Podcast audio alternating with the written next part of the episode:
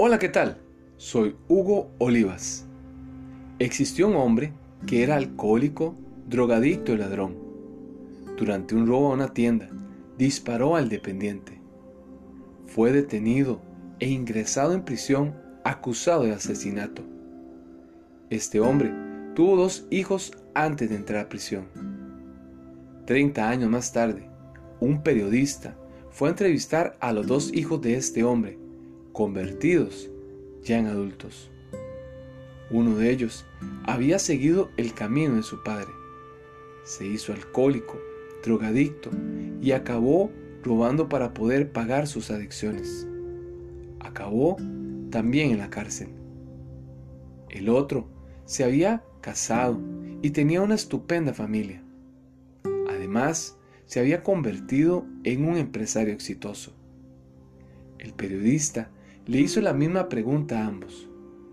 La pregunta fue, ¿qué influyó en sus vidas para terminar así? Lo curioso fue que ambos dieron la misma respuesta. Con el padre que he tenido, ¿qué esperabas? La influencia que un padre puede ejercer en un hijo es importante pero no determinante.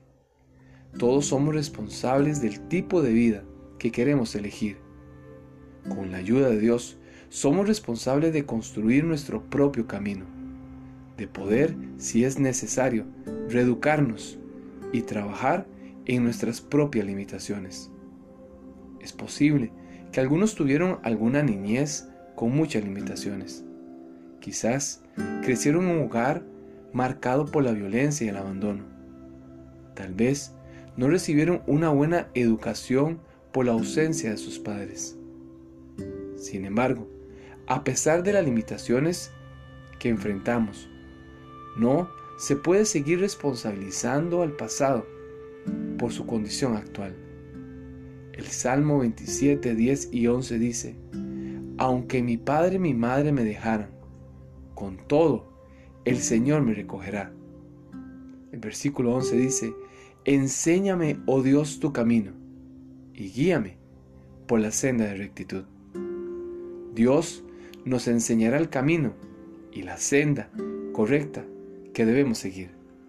¿Qué le parece si somos amigos en nuestras redes sociales? Forme parte de esta comunidad de aprendizaje. Búsquenos en Facebook o en nuestro canal de YouTube como Hugo Olivas. com